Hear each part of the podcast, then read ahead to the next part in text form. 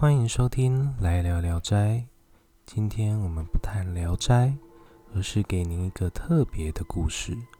而这个故事呢，也是观众的点播。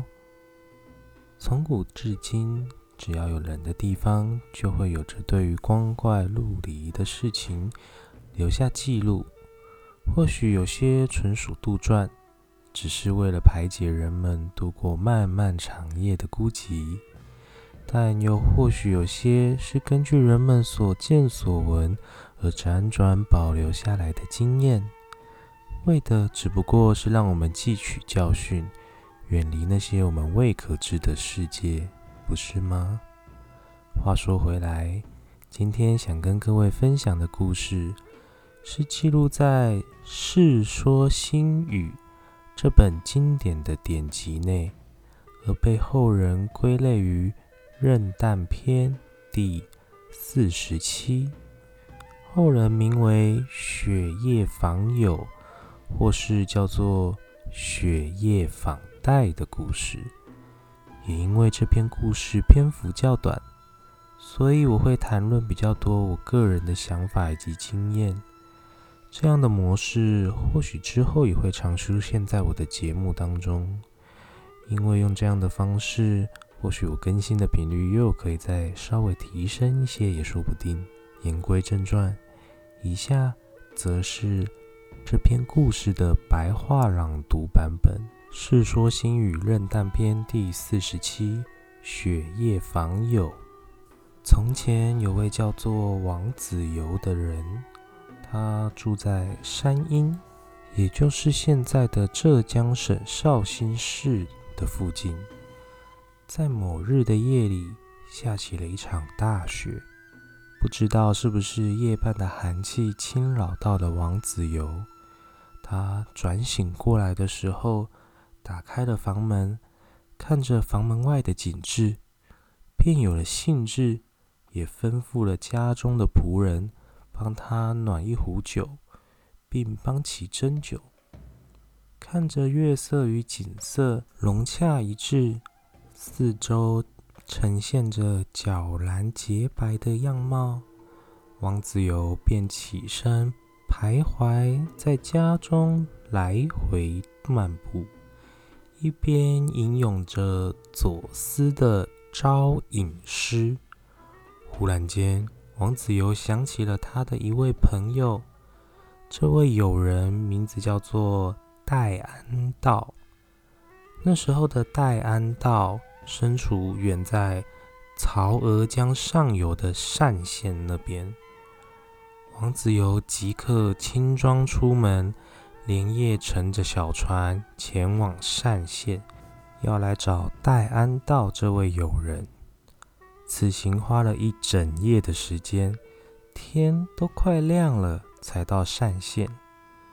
但到了这位友人的家门口的时候，王子猷却又不作声地转头离开，返家。事后有人问他为什么这样做呢？王子猷是这么回答的：“我本来就是趁着好兴致而想来的。”既然兴致已尽了，也就可以返家了。我为什么一定非得要见到戴安道不可呢？以上就是雪夜访友，或称雪夜访戴的故事。乍听之下会觉得有些莫名其妙，但这篇被后世研究文学的专家学者们也评论了，用词生动简洁地点出几项动作。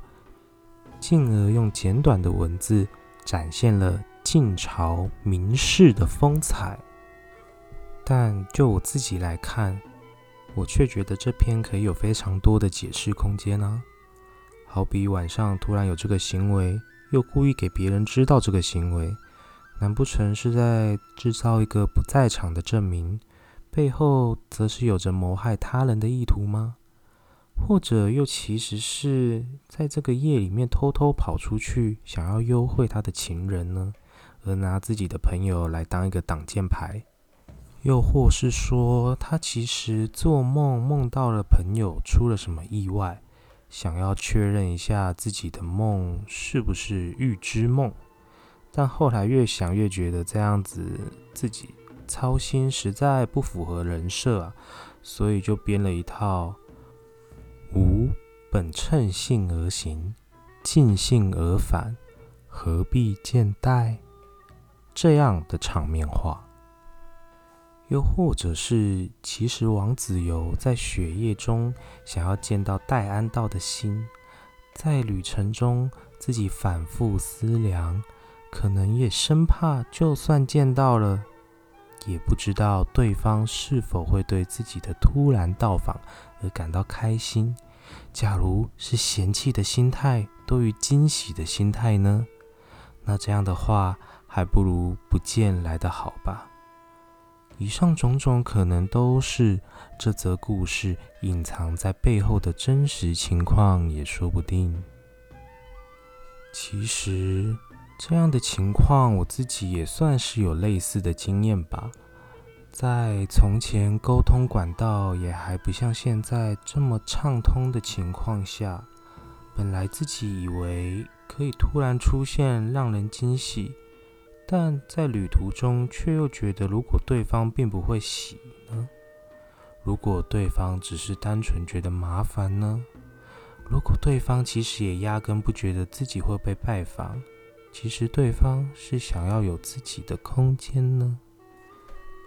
人与人之间总是无法完全的理解，时至今日，就算沟通工具的进步，也还是无法弥平。心与心之间可能的鸿沟，所以对我来说，这篇雪夜访友或是称雪夜访戴的故事，我不觉得会是后世专家学者所说的那样是晋朝名士的洒脱行为。我反而会同理，觉得这可能是自己跟自己在闹别扭吧，又或者在雪夜中的行船。其实是为了方便自己丢弃一桩谋杀案的杀人凶器呢。感谢各位收听本集的来聊聊斋，我是掷地有声。这集算是回应我在 IG 上面开放听众的点播，希望各位会喜欢这次稍微有点变化的内容。虽然这个点播是在有点久远以前。